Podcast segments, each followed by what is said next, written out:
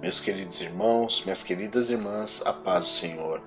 Hoje eu quero compartilhar com vocês o texto de Isaías 43, 25, que diz assim: Eu, eu mesmo, sou o que apago as tuas transgressões por amor de mim, e dos teus pecados não me lembro.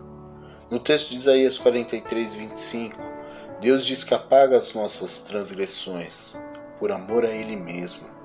Ele apaga os nossos pecados e deles não se lembra. Porém, devemos entender que essa atitude de Deus teve um preço. Pois quando o homem pecou, criou-se uma dívida, um valor a ser pago, preço de sangue, vida a ser entregue. Em Hebreus 9:22 diz: "E quase todas as coisas, segundo a lei, se purificam com sangue, e sem derramamento de sangue não há remissão." Para que Deus pudesse apagar as nossas transgressões, para que Ele pudesse não mais se lembrar dos nossos pecados.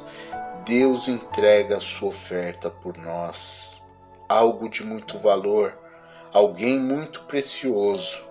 Ele entrega o seu Filho unigênito, Jesus Cristo.